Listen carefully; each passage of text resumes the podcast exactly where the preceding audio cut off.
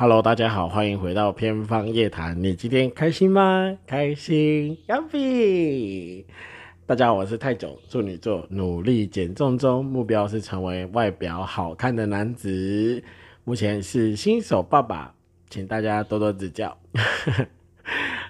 好久不见，大家一个礼拜又过去了，然后很开心，这个礼拜人生起了很多很大的变化。首先就是刚刚介绍词有讲到，目前就是我当爸爸了，有追踪我 IG 的应该就会知道，呃，我们家来了两个新的新来的小朋友，对，就是好可爱。我每天上班出门前跟下班回到家，第一件事情就是先好好的看看他们两个。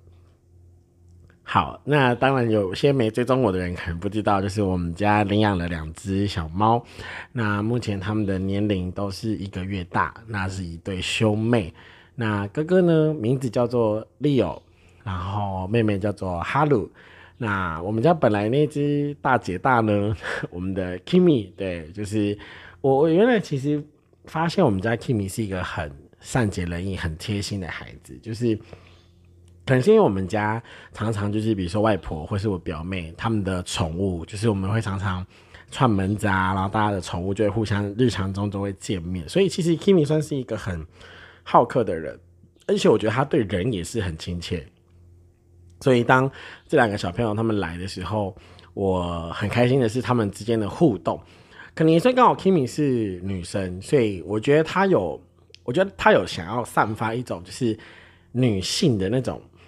雌性的那种，我说的是雄雌的雌哦，对，就是雌性的那种感觉。虽然说是一呃是黑贵宾，然后对上两只小猫，但是我觉得那个感觉是很不一样的。就是他会想办法记住他们的味道，然后靠近他们，然后会想要跟他们窝在一起，会想跟他们玩。就我觉得那种感觉是啊，好温馨，每次看那画面心都会融化。对，所以呢。有时候可能有追踪我的朋友们，最近可能很少会看到我写一些很文绉绉的东西，因为每天就是在看猫看狗，然后养猫养狗，然后过不久我可能就会成为一个晒猫的人。然后呃，再次感谢大家这个礼拜的关心还有陪伴。那首先呢，也跟大家说一声抱歉，就是本来在前几集其实已经有跟大家就是约定好了。本来这个月就应该要上传的人物志，那一直到现在都还没有任何的进度。对我很时刻的鞭策我自己，就一直觉得说怎么办？这个事情到底成不成？然后这个东西到底该怎么做？其实，在呃筹备过程中间，我当然知道当初在讲的时候，真的是凭着满腔的热血。然后当初在讲的时候，其实也真的没有想过可行度到底有多高，因为毕竟。人物志嘛，其实也不像平常像现在在呃节目上面，只是我们单纯的有个主题、有个脚本分享日常那么简单，而是那是一个很明确的主题，然后它有它有一个很明确的纲要，就是在我的认知里面，我觉得它是一个呃很需要谨慎看待的东西，所以我其实。很严格要求我自己，一定要想办法写出个我自己都比较满意的脚本，或是我自己比较顺的 round down，我才肯愿意录音。好，对不起，原谅我处女座 B 型就是这样。哎，这个问题在开始听我节目的观众应该就知道了吧？就是我真的很在意那每一字每一句，好不好？对，嗯，再说回来，我觉得在这段期间，呃，工作上吧，就是很顺利的过完了这一个月。然后在这个月中间，其实呃，我也没有想到说我自己的状态，对，其实蛮不可思议吧？我觉得用不可思议来形容，因为其实说真的，我对于比如说补教业或者是对于授课这件事情，其实我一直都没什么概念，我也觉得我自己不是太适合去从事这一行业的工作。但是在这个月下来，我发现我自己还是有稍微有点心得，可能是自己过去的工作累积。然后再加上，呃，我自己对于补教啊，然后自己对于授课这件事情，还有我自己对于在教育这件事情上面，我自己的想法，还有我自己的理想。那我觉得，当我在这份工作，我在呃工作期间，其实我很每一天都很享受。我说真的是享受，即使可能有时候体力、情绪上面，我到现在其实还是有一点障碍。对。待会再跟大家说，就是我觉得在这个整个工工作的适应当中，其实我第一个月我其实还在适应，虽然说有一些人，甚至我的同事，就是表现出嗯。就嗯，老师，你其实干过这一行，就是哎，老师你其实也蛮熟，比如说可能会懂得怎么样跟家长收秀啊，然后懂得怎么样跟学生拿捏上课跟下课的这种分寸感，然后玩游戏的这种这种呃有趣不有趣这种感觉，对，所以其实在我看来，我觉得嗯，有一部分是确实我自己过去的生活经验，然后我自己过去呃在。之前的职业上面所受到的训练，我觉得对我来讲那些都是很大的帮助，对，所以我很开心，然后能够在现在的职场上面有这样的发挥。那一方面，我也觉得之前也跟大家分享过，说，呃，关于呃职场的同事关系，我觉得我现在跟我的同事们其实互动都还不错。那大家也不是说到很。紧密很亲密，说真的，这些不太亲密，但是我觉得彼此之间是很好的一个合作的关系，是伙伴的关系。比如说，可能 很简单，呃，一些小事，然后可能日常上的一些互相帮忙，然后互相合作，然后甚至我们可能也会有一些讨论。甚至我们可能呃，有时候偶尔我们也会在下班的时候会彼此分享，比如说你带几年级，然后你那个班的哪个学生，他可能今天很差，然后他可能今天就是又搞了什么名堂出来，就是我们也会讲这些学生们之间的趣闻，然后彼此呃笑一笑，然后彼此度过这呃美好的一天。那其实是我觉得我我到目前为止，我觉得我私下也还没有跟我的同事有太。太多的互动，因为其实说真的，我也不知道你跟他们聊什么，就是也觉得我自己可能是立场，然后再来是确实不熟，然后再来就是也不知道跟他们说什么，但是这是真的，我真的不知道跟他们说什么。哎，但是我很担心说，如果哪天我的同事知道我有在录 podcast，然后突然跑来听我的节目，可能会很尴尬。嗯 话又说回来，但我觉得这就是这样啊，就是这是很现实的事情，就。不熟就不熟啊，干嘛要装熟呢？对不对？这也是我今年一直在练习的事情，就是不要装熟，然后认真做好自己该做的事。OK，好，呃，今天的日常 Q&A 呢，首先先回答几个问题，应该说不是问题，就是首先先感谢，真的是要感谢，感谢这段期间呃有持续在收听节目的朋友，呃，前天吧，呃，我的后台。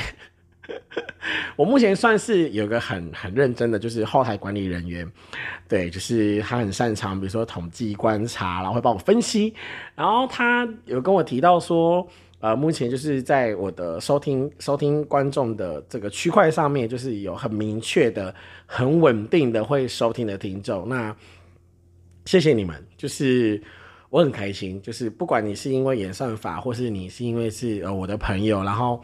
呃，即使可能每天平常都听我絮絮叨叨这么多，但还是很愿意给我这个节目的，比如说流量或者是支持，我真的蛮心里感谢。真的，我觉得每次在录音都是想到这些，我都会觉得我不是只说我自己想说的。就像我我之前讲的，就是每当我开始按下录音键的时候，我就感觉把自己置身在那个交易厅的空间，眼前就是有人，然后眼前的这些人。我会想跟他们对话，然后跟他们分享很多事情。我也会去想象说，当我说这个故事或者说这些话的时候，他们会给我什么样的反馈？这也是我很享受在这样的一个氛围里面。呀，好，所以首先感谢我的朋友们，感谢我的听众们。那接下来是进入一个很神奇的时间，我从来没有想过，真的，我从来没有想过。呃，前面几集在每一次的节目结尾，就是可能也是我自己的习惯。或者是可能我自己也被传染了，也不一定。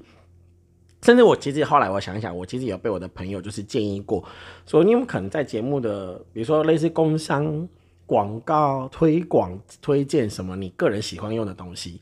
哎，还真的，我真的在我自己的呃节目回应那边，我自己收到有来自朋友的私讯，就还记得我之前第一集讲到文具，我分享的那个文具 SKB 的那个。五色的那个原子笔，然后真的有人因为这样就也真的入坑，然后也觉得那一款笔很好写。就虽然只有一两个人啦，但是我很我很兴奋。就是当我看到的时候，因为他也是直接拍一个照片，然后传给我，就跟我说：“哎，我也买了。”然后我就想说：“哇，天哪！”就是本来之前在录音的时候，我还一直以为它是限量款，所以我以为它已经没有在市面上卖了，所以当我得知它还可以买得到的时候，我就是大写特写，就是拿来大用，对，狂用，然后很认真的就是爱戴这些孩子们，对，对我来说每一只文具都是孩子们，就是他们呃。对，关于文具这一集，我也好好想开一集跟大家聊聊关于，比如说笔墨、笔触、笔感，然后写出来字的那种感觉，在你手上握起来的那种温度，还有那种柔顺度。哎呦喂呀！再讲下去，我这一集的主题不用讲了。哎，我这一集脚本写很长，毕竟第十集里程碑，开玩笑。好，这文具这部分呢，感谢朋友们因着我的推荐，然后也有入坑的朋友，对，就是伊拉小伊马塞，欢迎你们。那再就是上一次跟大家分享到的香水的推荐，那个 Zara 的那一款，然后发现怎么办？我我我一方面是很开心，想说怎么哎，有人认同我的品味，然后也有人认同我的喜好，但与此同时，我想到的是惨了，越来越多人跟我有一样的味道，这是不是就是所谓的大型撞香现场？就是那个。瞬间情绪变得很纠结，然后变得很矛盾。你开始就心里想说，嗯，分享出来很好啊，也很好。可是当大家都有一样的东西的时候，你就会觉得，嗯，它真的独特吗？就是怎么办？好像属于我自己的秘密突然间被公开的那种感觉。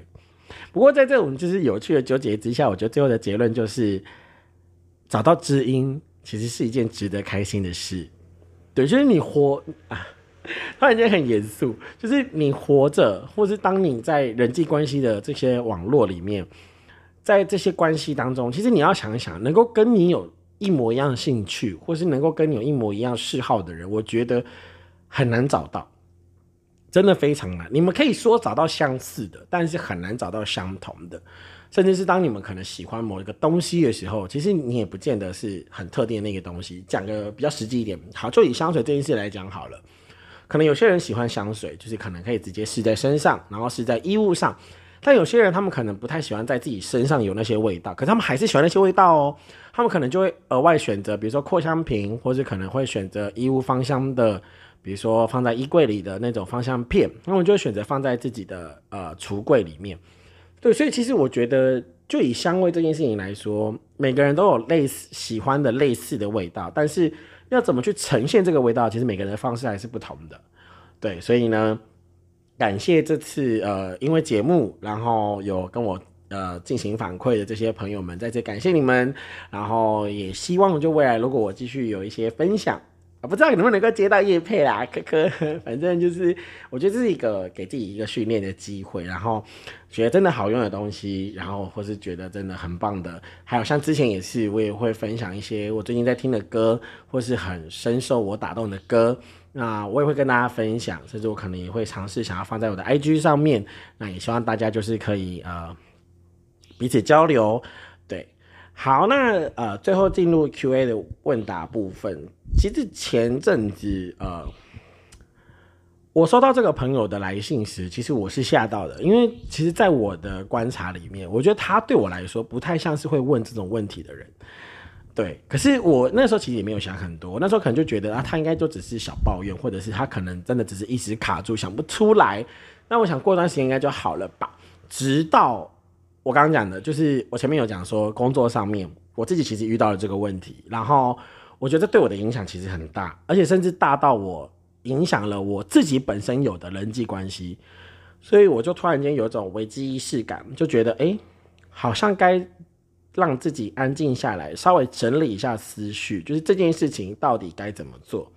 好，这其实这不是我今天的主题，但我只是想要回答这个朋友的问题，就他突然间问我说，该怎么建立自己与他人之间的边界感。哦，我听到这个边界感这个词，我就瞬间整个人兴趣都来了，你知道吗？对，就是其实讲不到边界感这件事，我刚刚前面其实也特别讲到，说现在在我自己的工作职场上面，我觉得边界感这件事情，其实我也还在练习，然后甚至是我自己也还在拿捏，在该怎么样跟同事相处，该怎么样跟小朋友相处，而且每个学生每个年级有每个年级的氛围跟那个。我真的要讲，那就是真的是磁场，朋友们，就是那种感觉很特别。就你进到一个年级的教室，或者你进到这群孩子们当中，你会立刻感受到说，嗯，在这个空间里面，你所产生的影响力占百分之多少？然后可能这当中有一些客观因素或者是主观因素，你需要去掌握，或者你需要去运用的，我觉得这个真的是一个，我觉得边界感是一个很好的，可以拿来作为解释的一种一一个词这样子。那其实我我也比较更细节的问了我这个朋友，就是他所谓的边界感是指什么？那我觉得他可能，我其实目前只是猜测，因为他没回复我。但据我所，当然是根据我自己在网络上面查到别人对于边界感的这件事情，其实我觉得大部分都是因为来自亲密关系。来自亲密关系之外，我觉得还有一部分也是职场关系。然后边界感的话，首先我先讲说家庭这个部分，我今天先不谈，原因是因为在家庭谈边界感其实蛮复杂的。对，那我可能先稍微带入一些，比如说可能是事关重大或者是事不关己的部分，比如说像我刚刚讲的，啊，比如说伴侣，对，跟伴侣之间的边界感。然后还有比较事不关己，可能就是同学、同事，或者是呃久久没联络的朋友。那其实我觉得关于边界感这件事情，其实大家应该也可想而知，就是你要在别人面前展现出多少的情绪。对我来讲，其实就是这样。每个人都有自己的喜好，每个人都有自己的情绪。那对我来说，当你感受到不舒服了，或是当你感受到你已经在勉强你自己了，能不能够勇敢的说出来？我的线在这里。或是请你不要再继续往前，因为这对我来说很重要。哎，我说真的，其实我想到这个点的时候，其实也是因为我这阵子观察我自己的工作表现才得出来的一个结论。还记得我前段时间有跟我某一个朋友聊到过，说，哎，做补教业的难道就不能对学生发脾气吗？或是说，你身为一个老师，你可以对学生有情绪吗？一开始的我，严格说起来，我对我自己最高的要求就是不要让学生猜得出我的情绪。我知道这很难，这真的很难。你要怎么样让这些学生，或是让这些孩子们觉得说，这个老师从来不发脾气，或者说这个老师是神仙？我觉得很难啦，真的很难。而且自己实际操作过，真的才发现，天啊，真的有够难。因为人是这样啊，能怎么办？就是人真的就是这样。对我来说，有些东西我能接受，有些东西我没有办法。之前也讲过。我没办法接受在我的教室里面听到学生讲“屁”这个字，这是就是我的底线。所以，当我知道这个东西是我的底线的时候，我就会很明确在孩子们面前画下这个界限。我说，只要是我在的场合，别让我听到“屁”这个字。确实有刚开始的时候，小朋友们会比较容易失控，可能就会讲说：“你管屁啊，你管我啊，关你屁事啊，走开啦，屁嘞，屁嘞！”就是很多很多屁屁来屁去，屁来屁去。其实我我心里面很不舒服，是真的不舒服。然后后来讲过了几次之后，我觉得孩子们大概能够 get 到说，好，阿泰老师在的时候不要讲屁，对，因为阿泰老师会就是不喜欢这样子。那而且他们也觉得讲屁不是一个很好的习惯，所以就渐渐的就带出了一点点的影响力。那我觉得其实另外一部分是，其实这几天讲坦白的，我的心理素质还有我的心理状况真的很差。我我很诚实的面对自己，确实心情心情不是那么好，然后心情其实有一些低落。那至于具体原因是什么，其实我还在整理，对，但是并不影响我的表现吧？对我觉得不太影响到我的表现，我还是很愿意跟大家分享这些东西。当我组织好我自己的想法，我觉得我可以拿出来跟大家聊的时候，其实我还会持续在往后的节目中跟大家分享。那我大概讲回，其实这一两天我自己在工作上面的呈现方式，就是我真的很有情绪，非常的有情绪。我可能因为一点点小事情，我就会不耐烦，或是因为一点点小事，我就会跟小朋友们讲说，我快受不了了，不要让我发脾气，或者是说我给你三次的机会，请你不要让我一直叮咛你，不要让我一直督促你，不要让我一直点你的名字。然后因为今天其实因为刚好。这段时间是进入就是三次段考的第二次段考的考期嘛？那所以目前都是在考前复习周。那在其实复习过程中间，呃，老师们都知道，学生最需要就是练习，所以我就不断的印很多的练习考，卷让学生们不断的练习，然后去抓题型，然后去训练自己的理解能力，比如说理解题目、理解数学，然后理解那些很可怕的东西。说实话，当我自己其实。作为现在的补教业老师，我当我自己每次在改学生考卷的时候，其实都会想想我自己当年的我有这些能，就是我真的也算得出来吗？我真的也可以理解吗？说实话，真的反过来去想，当我看到孩子们在写作业的时候，其实我也会反思回到自己身上，看吧，我就是如此，这就是我。有些人会说我开始天马行空，开始很怪啊，Come on，就是天方夜谭，OK，就是我会想到说，此刻我自己对于我人生的课题，然后我也觉得很像是在写考卷。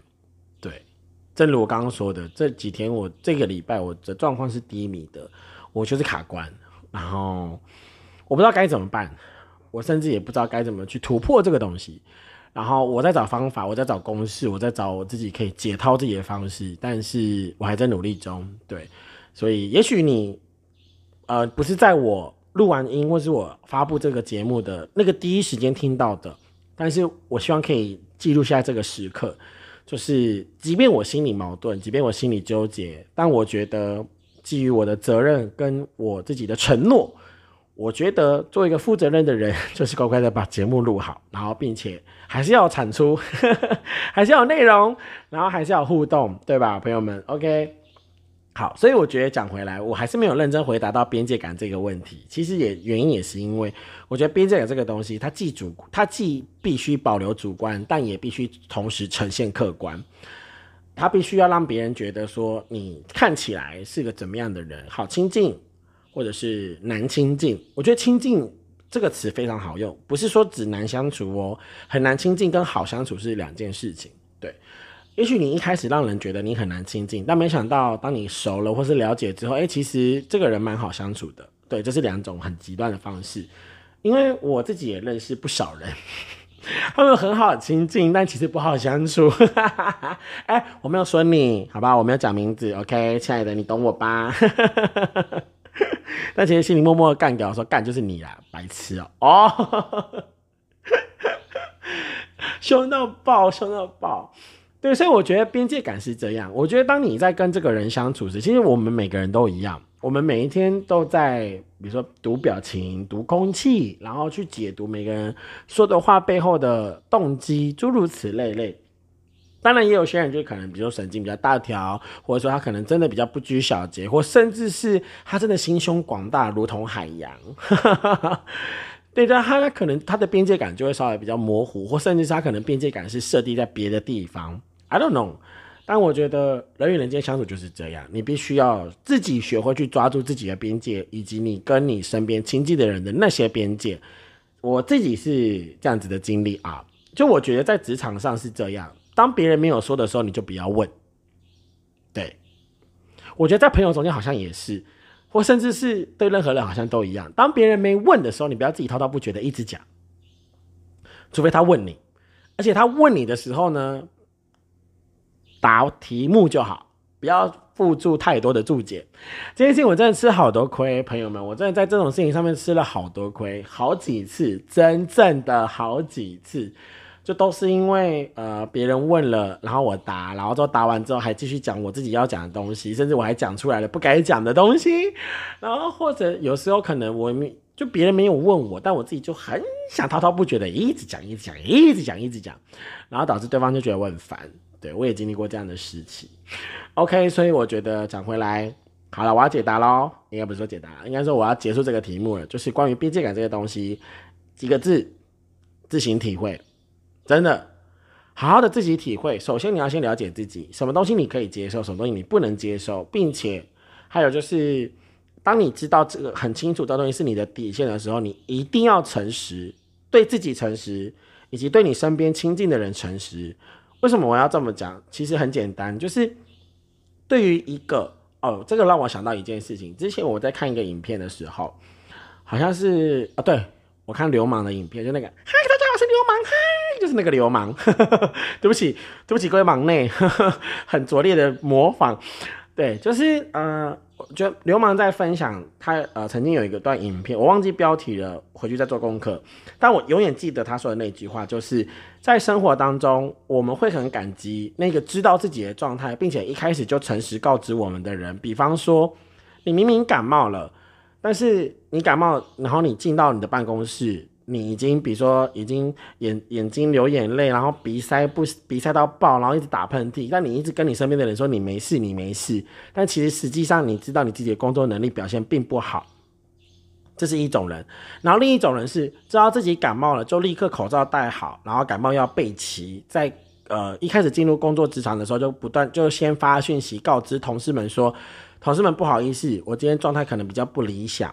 那如果你有什么呃要跟我沟通工作上的事情，也请不要暂时不要靠近我。你可以先用讯息或者是 email 与我联络，让我很快的解决我手上的东西。然后我记得这个场景，以及我记得这两个例子非常的鲜明。然后我听完之后，我就心想，嗯，如果要我讲边界感，我一定会讲这个比喻。到现在才讲，对啊，我觉得这是一个很。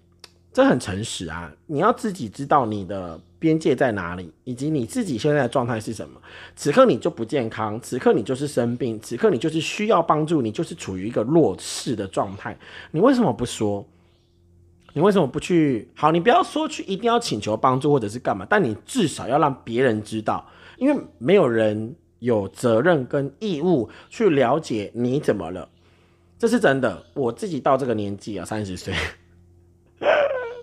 三十岁，三十而已啦。了解自己三十岁这个年纪，其实更清楚的体会这件事，就是你怎么样，你得自己说出来。你的感受如何，你得自己说出来。没有人愿意猜，也没有人必必须要猜。所以跟你的相处的人，就会清楚的知道，这就是边界感。OK。好了，边界感这个题目，我觉得我聊太久了，感觉都可以编一题专专题了。唉，有机会再跟大家多聊聊我自己在边界感这件事情上面可能经历过的一些故事，或是我自己在边界感这件事情上面，我还有更多想聊的。那今天可能大家聊都是走职场上或者是朋友上。那我刚刚有讲嘛，家人这个区块是很难解的。对，有机会再跟大家聊聊。OK，好，调整一下心情。我觉得今天呃第十集，真的朋友们，第十集，我觉得是一个很。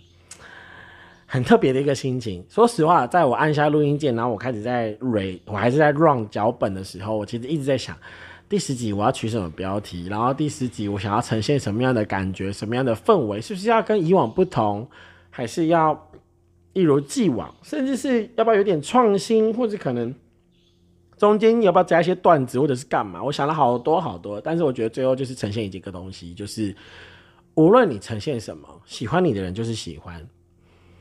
我就因为这句话，我就说服了我自己。说真的，我真的很，我是个很不会说服我自己的人，然后常常就是过分的妥协，然后过分的承担，然后过分的爆炸，过分的崩溃。好几次失败的例子，我身边亲戚的朋友们都知道。All right，好，然后其实今天呢，呃，除了今天刚刚前面跟大家分享的关于边界感的问题之外，其实我今天有个东西是很想跟大家聊的。那以下这一段的呃主题分享是来自于《奇葩说》第六季的一 v 一砍半赛。那第一个辩题，第一集就播出来的第一个内容，为什么我会我我说实话，我非常喜欢《奇葩说》这个节目，我真的喜欢。你知道，当当那一年第七季播完之后，我真的满心期待第八季，就到现在哇，第八季嗯好就这样子，我们大家都知道，知道就好，放在心里就好。但我觉得与此同时，会让我更容易想要去回味过去这些辩手们的表现。简单来讲，它虽然是综艺节目没错，但是我觉得基于辩论的这这项元素上面，它终究有论点，它终究有沟通，它终究有传递，甚至我觉得这中间其实有价值，真的有价值。好，我觉得今天我把我今天念呃所准备好的逐字稿，我我分成几个点，以及我中间有一段很长的截取，是完完全全一模一样，我真的。一边看字幕一边把这些打下来，然后我希望在接下来我读的时候，大家能够跟我一起进入这个氛围，或者是如果说你不想要听我讲，你想自己看的话，我觉得你其实可以上爱奇艺，或者你可以上 YouTube 搜寻《奇葩说》第六季的第一集的第一个辩题。好，分享一下，呃，参与第一道辩题的选手正方是杨奇涵，他是老奇葩，也就是第五季曾经来参加过的选手，所以如今回锅。那呃，另一个选手呢是许吉如，他是呃第六季才来参加的，从呃他们称作新奇葩，对新奇葩。然后这个题目是正确的废话还要说吗？正确的废话还要说吗？解释一下正确的废话哦。正确的废话大概就像是，比如说父母都会说啊，时间到了就早点睡觉啊，然后平常没事就多多喝水啊，多运动啊，然后身体不舒服了就去看医生呐，啊，比如说伴侣之间最常做、最常说的就是。哎，不要打电动啦，我们来睡觉啦，或者说啊，要吃饭了，不要再玩了，或者不要再做你自己的事情了，看看我，看看我，这样，Look at me，诸如此类，就是正确的废话。然后还有，我觉得最常遇到正确废话是什么？就是你在干嘛？特别是传讯息的时候，真的就是你在干嘛？然后就 Hello，你有事就直接说嘛，想我就说嘛。对啊，好，回来。呃，这道辩题正确的废话还要说吗？支持正方要说的是杨奇涵，然后支持反方不要说的是许吉如。那在这这个辩论的一开始，我觉得呃，吉如在表达上面有一个很明确的那个 spotlight，一句话，金句，朋友们真的是金句，直接刻在我心板上哦。刻在我心板上，吉如说语言的功能，其实真正要做到是对人认知的拓展以及情感的传递。哦，朋友们，好高级的词，真的超高级耶！我觉得语言确实是如此，我非常之认同。就是当你听一个人说话，你去了解他内内心的涵养，以及了解他的呃，不管是心理素质也好，知识含量也好，或者是他的谈吐之间语词用字也好，我觉得真的就是这就是语言的功能。就是认识世界，认识别人，然后认识自己，还有接受、学习、接受情感，以及学习释放情感。哦，天哪，果然是来参加辩论节目的人，选手嘛，对不对？OK，好，所以接下来呢，我会进入就是呃正反双方的两个人的论点。那关于杨奇涵的部分呢，哎，朋友们，我真的要说，因为他这中间很多的发表，呃，都带着表演性质，所以。我只有讲重点，但唯有许吉如，我真的要说许吉如这个选手，呃，他在我心中真的是一个，我觉得是沉甸甸，真的沉甸甸的一颗石头压在我心上。不是说他表现的不好，或者是说他表现的特别好，对，但我觉得他的表现是会令人印象深刻的。OK，好，大家敬请期待。好，那就是理解了吉如刚那一句话，我觉得语言的力量，语言的功能。来自于使人有知识认知的拓展跟情感的传递。好，那今天我就要进入辩手的立论，还有他们的陈述当中，所以大家就进入这个情境哈。OK，好来，首先正方发言杨奇涵，奇涵在一开始他的分享，他其实第一句话就讲说，不让我们说废话，其实就没话可说了。而我当时听到他讲这句话的时候，我觉得认同诶，因为他的立场就是正确的废话终究是话嘛，只是说这个话废了一点，那还要说吗？对呀，我自己其实听了这句话，我也是这样的感觉。嗯，如果你不让我连废话都不让我讲，那我还有什么话可以说？因为毕竟废话就是已经让人觉得最没有用的、最没有价值的话了，你都不让我讲，那还还有意思吗？然后，于是他在呃论述当中，他也讲了一个观点。我觉得什么人决定什么话是废话？哦，这就开启了我自己一个就是头脑风暴。然后当我听到这句话的时候，我认真直觉反应就是听的人，真的听的人。你作为一个说的人，你绝对不会想要说出正确的废话，而应该这样讲，不只是正确废话，而是废话。什么样的人会愿意说废话呢？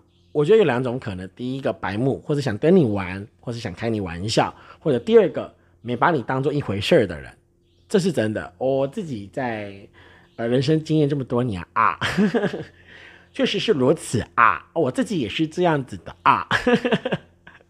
对，所以什么样什么样的话能够被界定为是废话？是听的人觉得这个话废，这话没有帮助，这个话无聊。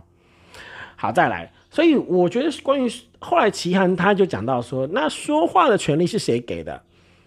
哎，这就拉高了，突然间拉高了一个层次。确实啊，听的人决定这个话是废的还是好的。那再来接下来讲到关于说话这件事情，我们该决定什么时候能什么时候能说，什么人能说，然后要说什么。我自己在思考齐涵的发言的时候，其实我自己也陷入个很大的思考。嗯，我大概重新组织了一下，在齐涵的发言当中，我自己有一个感受，然后我自己沉淀下来，其实我发现，对啊，不让我说话的话，那其实也没什么好讲的。就是，但是我觉得，其实，在听到一半的时候，其实就有抓出齐涵的一个弱点。对，那个弱点就是他把说正确的废话变成了上，就是上纲到一个说话的权利。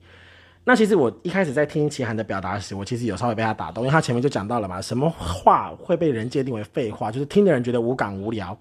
那如果你不让连废话都不让我说，那其实就没话说了。那但是我觉得最后他在呃讲述过程中间有一个点，确实是让我激起了一个兴趣。他说，如果废话都不存在的世界会是什么样子？那其实就好比现在。我们每天都在听大道理，甚至很多人都会讲大道理。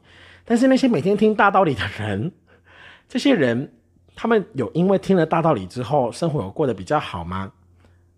那如果因为这些人没有过得比较好，那大道理就不用说了吗？哦，Holy moly！哎，我真的听到他这样讲之后，我突然间就是振聋发聩哦，是吗？这个成语是这样讲的吗？就是我我。吓到的，我吓到，确实啊。如果今天正确的废话都不让讲的话，或者是说，难道这些话其实可以影响人的，或者是这些话其实是可以给人带来帮助的？那如果只要因为听的人觉得废，那这些话就不应该存在吗？我听到这个逻辑思维的时候，我瞬间就完全打开，甚至我就觉得，嗯，齐涵是对的。于是我在前面一开始我就先把立场倾向了往正方这边，就觉得，嗯，我觉得。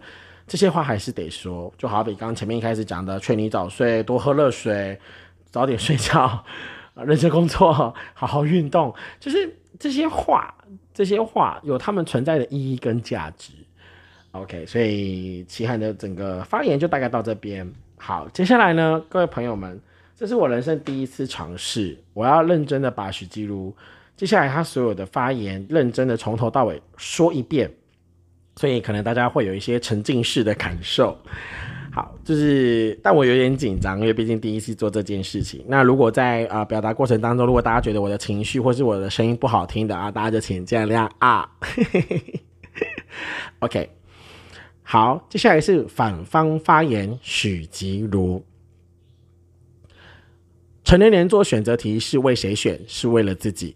不说废话是我对我自己的要求，不会成为我对别人的指责和绑架。我为什么不要说废话？因为我深知说废话伤害的是我自己。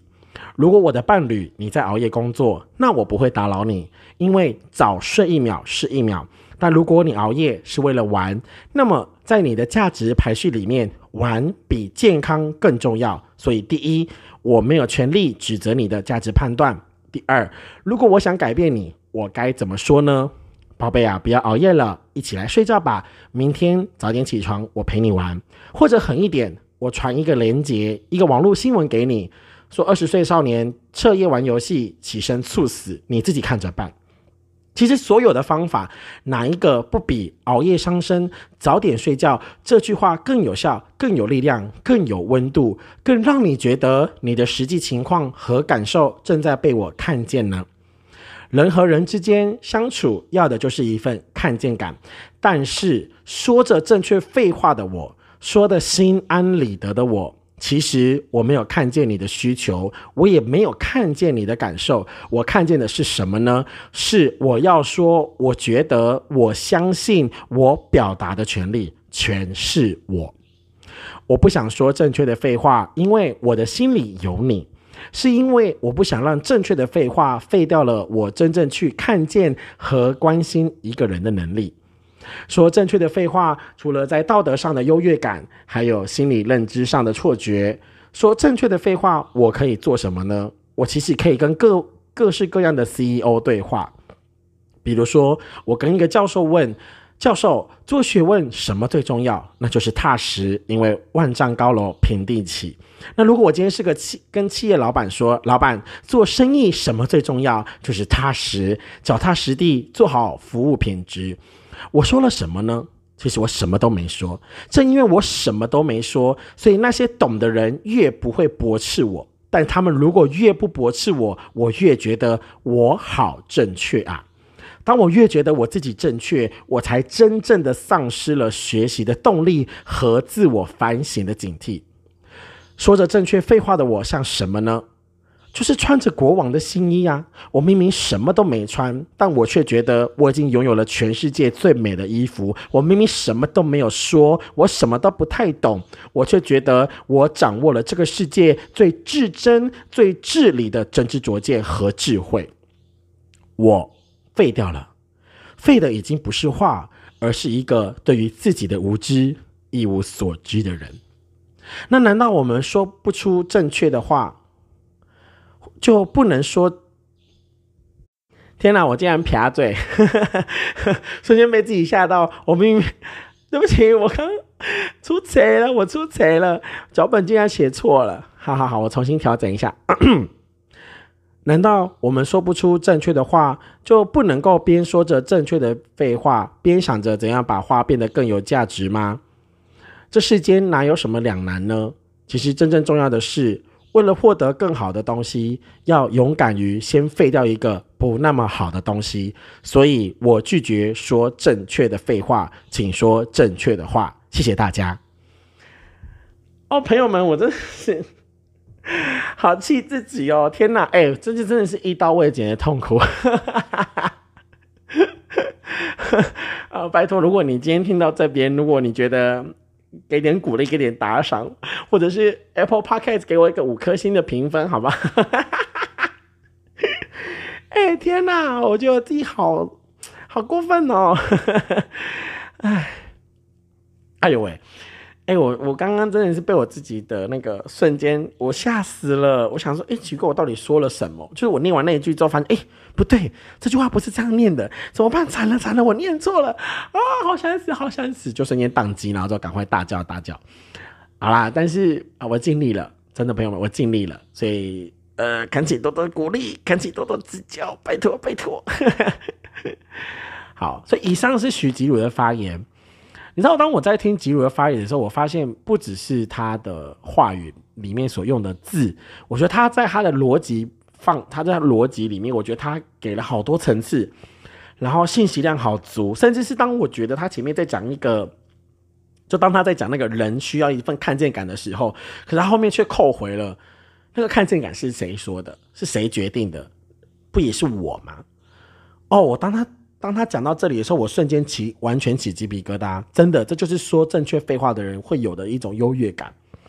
就我觉得我已经说到我要说的了啊，你觉得无不无聊？你觉得有不有趣？随便你。但是反正我说的心安理得，反正我觉得我要让你觉得我有看见你的实际状况。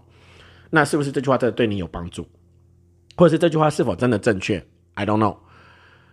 哦，所以我我听完许吉瑞的发言之后，我瞬间倒票哎，我瞬间倒回去，我就说说不行，对我觉得不能说正确的废话，只能说正确的好话。好，所以真的其实啊，听到这里之后，我觉得哇，真的辩论真的是一个很有很有趣的事情。我觉得这也是为什么我真的喜欢看奇葩说。朋友们，我不跟你们夸张，我人生第一次看奇葩说就是看第六季。我真的是看第六季，也是这一场辩论开启了我奇葩说的人生。我看完这一场辩论之后啊，我就很很很认份的把第六季全部追完，然后我就开始从第一季重新追，然后才真正听到了那一句：“为何要压抑自己的天性？看呀，哦。”就是看到甜甜的那个范甜甜的那个表现，我就觉得哇，天哪，真的，我觉得辩论也好，说话也好，回到最一开始我说许吉如许吉如说的那句话，语言的功能就是你认知的拓展，还有情感的传递。我听到这个的时候，我真的是，我心里很感动，真的，我心里非常感动。然后又搭配这个辩题，很多时候我自己也觉得啊。我在我自己的节目里面，其实我偶尔会塞一些正确的废话。结果如果大家听得出来的话，其实我这整集节目下来，很多人说：“哇，你怎么可以录得那么长？你怎么可能录到三十分钟、四十分钟，甚至一个小时？”说真的，中间好多正确的废话，甚至是我觉得纯粹只是废话。也因为其实从这个辩题开始，我自己也会审视我自己的语言，然后会审查我自己的逻辑思维，还有我自己的表达。我究竟是否真的只是当做聊天闲聊，还是我觉得我有东西要说，我有想法要表达，然后这就是我，对，就是这个感觉，朋友们，你知道吗？OK，好，这还不是这还不是最精彩的，我觉得接下来就进入了两个辩手的开杠，就是他们有一个一对一呃立马驳斥的一个机，互相反驳的机会。然后我觉得在那个呃开杠的过程中间，我觉得也是电光火石哦，好精彩，真的好精彩。齐涵一开始就讲了，所以不要呃不说正确的废话，难道就不能说话了吗？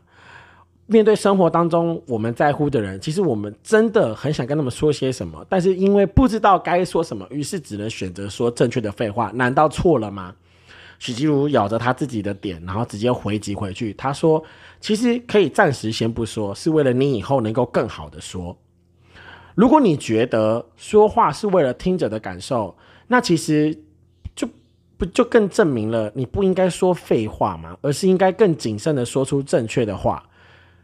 所以，请你讲正确的话。”许吉如最后就讲了：“说正确的话，成为一个更贴、更贴心的爱人，更妥帖的朋友，以及更有突破的自己。”然后，当我听许吉如讲这个事情的时候，我完全更坚定他所说的。我觉得有时候啊，有些话其实暂时先不说，为了你以后更好的说。我觉得这个事情到我此刻，应该说现在了。还有我及以及前面今天整集内内容下来，我觉得这其实贯穿了我的人生。有时候我觉得有些话、有些心情、有些情绪，我是个很急躁的人。这是真的，认识我很久的朋友都知道，我的心情是我很情绪化的，说来就来说走就走，然后情呃情绪资讯很多，对，真的非常多。然后与此同时，我很容易想说什么就说什么，然后很不负责任，真的不负责任。然后会觉得说我只是想发泄，我单纯就是想发泄，像头野兽一样。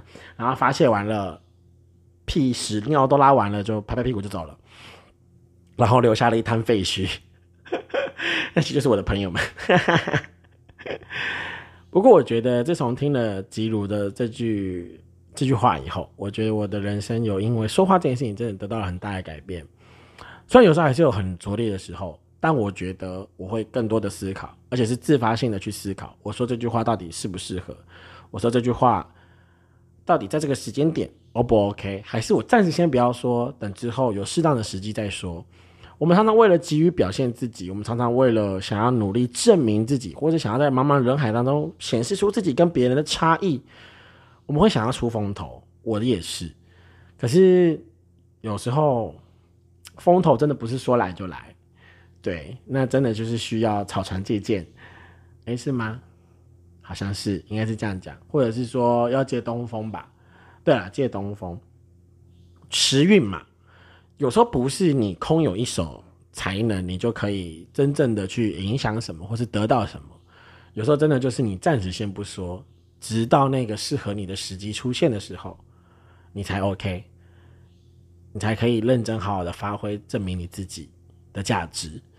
Yeah，OK，我明明要讲后面的，OK，好好好，哎，突然间有感而发，抱歉抱歉。好，所以在许吉如所有的发言都结束之后，最后的结辩是杨奇涵。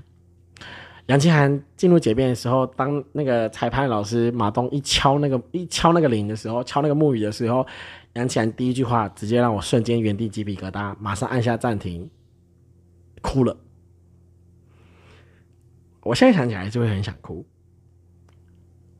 对，因为杨奇涵的第一句话就是。如果哪天我们的父母看见我们辩论，看见我们使用语言的能力，看见我们对于说话都能够这么咬文嚼字、这么精确的话，那对于他们而言，他们能跟我们说什么呢？朋友们，我们的爸妈都尽力了，请不要废掉了父母那些用来关心你的那些仅存的语言。哦，我听到这句话的时候，我真的是按下暂停，然后并且瞬间崩溃。你知道，我心里面那个理性的塔、理性的那道墙直接被击碎。真的，有时候我自己马上瞬间回想起我跟我妈的互动，甚至我会回想起我跟我爸之间的关系。对啊，其实爸妈就是这样啊。当我们成年离开离开学生时期的时候，我们进入了自己的思维，我们进入了自己的社交圈，我们进入了我们自己人生的轨道之后，其实父母总想跟我们说点什么，父母也想要跟我们有些交流，然后想了解成年后的我们是否还是像他理解我们小时候的模样是相同的。所以，当杨奇涵在这套 在这道辩题的最后把父母搬出来，我是真的觉得啊，太鸡贼，但是真的有用，真的有用。你知道，当他说出父母看见我们对于现代人语言的使用能力这么高深的时候，那他们能跟我们说什么？不就一样吗？孩子啊，最近还好吗？还有钱吗？记得多喝热水，早点睡觉。认真工作，不要乱花钱。这些就是父母平常用来关心我们，但只是想要多跟我们说点什么，也希望我们能够回复他什么。我可能偶尔跟父母抱怨一下，说啊妈，最近工作真的不顺，然后老板机车，同事很讨厌啊，但是还是得撑下去，因为生活就是这样。可能作为父母，就会心里面想，我也没做过父母，但我大概可以理解，父母就会觉得啊，我的孩子。即使经受经受磨难，但仍然坚持，而不是选择放弃或摆烂。我觉得对一个父母来讲，那是最好的安慰。真的，那真的是最好的安慰。所以与此同时，当我在哦，就是马上缓缓和一下那个气氛跟那个情绪的时候，最后一句完全暴击杨启涵太过分，狡猾的老狐狸。他最后一句就讲说：“其实你们知道。”最美丽的爱情，就是将许多的“我爱你”都藏在了废话里。谢谢大家。哦，是啊，是啊，哎，想到父母就算了，把伴侣搬出来干，你是人吗？真的，杨奇涵，你是人吗？哇塞，朋友们，我觉得这也是为什么我那么喜欢看奇葩说，我那么喜欢看辩论。我觉得那个思维的跳跃，然后思维的转换，Oh my gosh！好爽，好爽，好开心！呃，当然，最后结比赛结果是杨奇涵获胜，在这场辩题当中。那最后呢，杨呃许吉武也有他自己的赛程，那杨奇涵也有自己的赛程。但我觉得，在光是这一场辩论这个辩题的表现，我真的很兴奋，然后很开心。我觉得真的受益良多。对，因为我觉得观点是这样，观点是如此，但人生的思想又是另外一回事。我觉得，呃，每次看完奇葩说，我也会跟我的朋友们分享说，哎，我最近听了这个观点，我觉得很受用。我觉得这个观点很像现在的我，我觉得这个观点可以陪我走过这一段路。对，毕竟真的人生就是一段又一段，然后课题也是一题又一题。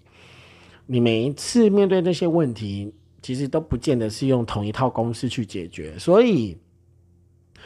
我偶尔就是像那些，像那些，像我身边有些朋友，他们为什么那么喜欢看语录？我觉得就是语录的话语的力量，语言的力量，真的。所以对我来讲，当同一个问题摆在我面前的时候，其实我自己脑中也会出现辩论场，你知道吗？就是我会去想，如果今天我选的这件事情，我选择支持，或是我选择反对，我自己能得到什么？我能带给周围什么样的影响？我会不会损失什么？我会，我会，我会自己给自己一个小小的辩论机会，所以我觉得这就是辩论的魅力，而且我觉得更重要的是，这是语言的魅力。所以你知道，朋友们，就是当我在面对就是逻辑性这么强韧，然后句句都打到痛处的许吉如，以及最后直接呼唤了爱，杨奇然直接呼唤爱，朋友们，就是哎呀，真的，我觉得当人。去把感性的那个东西拉出来的时候，你的理性真的就也不是说完全摧毁，而是你可以理解，真的可以理解。OK，所以我觉得啊，今天跟大家分享就是这个辩题，以及我在这个分享过程当中，虽然有撇嘴的部分哦，呃，与此同时也有我自己一些很深刻的感受，所以跟大家分享《奇葩说》第六季。对，如果有兴趣的朋友，我也很欢迎大家，就是也可以去找你自己喜欢的题目，然后呃去呃吸收里面辩辩手的观点，然后如果可以，我也很欢迎大家到 IG 上面来跟我进行讨论，或者是你有想要跟我辩论的，我觉得也是 OK 啊。对，但是前提是不带情绪的啊，我们不带情绪的啊。好，哎，我好喜欢，就是你们知道吗？其实偷偷跟你们，也不是偷偷跟你们讲了，就很认真的跟你们讲。其实我每次很喜欢，当我说完了这么多，然后回过头来去看我录音到底录了多久，就看到那个数字之后，我就心想说啊，有了，就啊，差不多了，就是啊，我又完成一件事，心里面的那种每一次录音之前的那种压力。说实话，每一次录音之前，我都会很担心，说怎么办？我会只讲十分钟，然后十分钟有人要听吗？我十分钟能说完什么吗？十分钟我到底能干嘛？然后又想说，有能讲得到一个小时吗？到底有多少东西能够讲到一个小时？然后一个小时有人要听吗？就是最后的结论都是停在说，有人要听吗？无论长短，有人要听吗？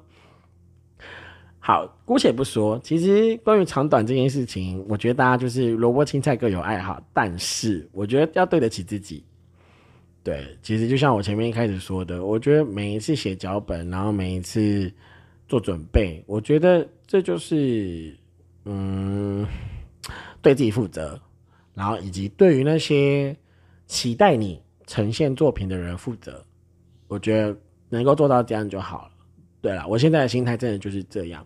我我前面也分享了嘛，我的那个后台管理师，就他其实很认真，他真的很认真，在我的节目表现上面有很多的想法，然后也给了我很多支持还有鼓励。那一方面，我觉得他是很真心的希望我在说话这件事情上面能够对自己带来一些帮助。那其实我也没有特别想很多，说真的，此刻的我对于录音就真的是我高兴录什么就录什么。我想说什么就说什么，对，毕竟偏方夜谈嘛，对啊，就是我想说什么就说什么，你管吧。好啦，最后呢，想跟大家聊聊，就是呃，本月份开始即将启动的人物志。那我希望呃，第一集的表现不会让大家失望。那第一集可能也不算是啊，好啦，算是试水温。那另一方面是，我也想知道大家。除了平常每个礼拜的，就是礼拜五的分享之外，好会不会期待我的人物志分享？那对我不要爆雷，免得到时候做太多的承诺，自己没达成之后，自己给自己无限的压力，气死我了。气自己永远是自己。哎呀，好了，缓和一下情绪。我想引用最后杨奇安说的那句话，真的。许多的我爱你，真的都是藏在很多的废话里面。其实我觉得这句话真的很打中我，对，甚至包含前面很多许吉如说的那些观点，其实也真的很打中我。生活就是这样，其实生活也不是非黑即白，也不是说你选了左边你就没办法选右边。其实人是复杂的，人可以兼容理性和感性，人可以理解理性所带来的逻辑，也能够呃理解。在感性当中，人们的需求，对，包含自己的需求，我觉得这真的非常重要。那与此同时，我也很希望，就是我的这些可爱的听众们，对，第十集了，然后很谢谢大家一路陪我走到现在。我也不确定接下来的方向将会如何，但我觉得持之以恒，我觉得这是我给我自己最大的要求。那一方面，我当然。对于我自己在写脚本的这件事情上面，我不能够说我完全没有压力，我是其实是有压力的。毕竟我每次稿子真的都写到至少要五百个字以上吧，真的超过哎！我每次丢到 Word 里面，除了标点符号之外，这差不多也是五百多个字，就一个一一集节目里。那当然今天是特例啊，因为今天有揭露那个就是吉鲁的发言，所以确实量比较多。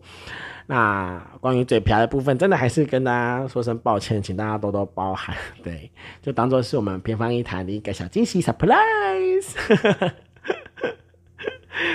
OK，今天呢没有什么特别要推荐的啊，这是真的，因为我觉得也不要乱推荐，有有有说什么就说什么，没有就不要硬硬说嘛，除非真的有 sponsor，对不对？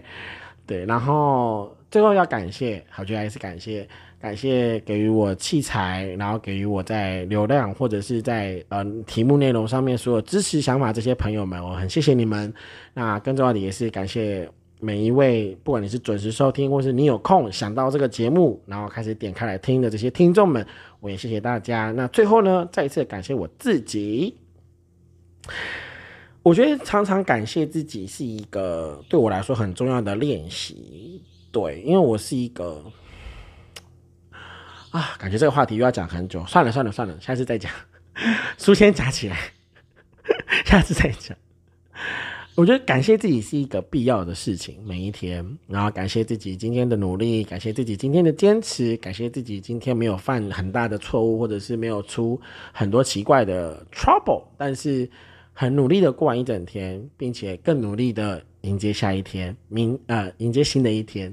我觉得这就是活着，或者是说在你真正放下一切，进入睡眠的那前十分钟，我觉得真的就是好好告诉自己。现在的我也是如此，就是会好好的告诉我自己，嗯，辛苦你了，然后明天会更好，下礼拜会更好，下个月会更好，将来会更好，对，然后我也相信偏方夜谈也一定会更好，因为呃，也许有你们的支持，然后有你们的坚持，或者是有你们的不离不弃，然后也很感谢有意愿就是帮我分享我节目的这些听众们，我也谢谢你们。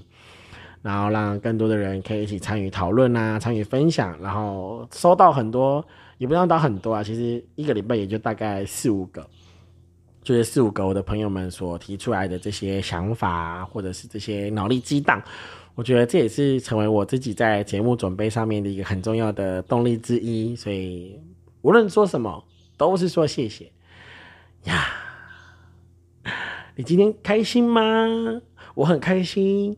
呀比，好啦，今天的营业时间准备要结束了，然后希望大家继续在新的这个礼拜，不管是我的学生们要考试了，或者是在工作上面要进入一个新的季节，有些人最近我知道我的朋友们有些刚好也是一个转职的，就是职业转换的一个过程，那希望大家能够在进入新的职场或者进入一个新的圈子的时候。都可以有很良好的适应，祝福你们。那最后呢，就是很重要，因为这礼拜呢是五月的第二个星期，所以呢，母亲节要祝所有全天下的母亲母亲节快乐。我觉得生活在这个时代是一个很幸福的事情。我觉得自己身为当代人，我很荣幸在这个时代出生，并且很健康的活着。我觉得。每一个节日都一样，真的。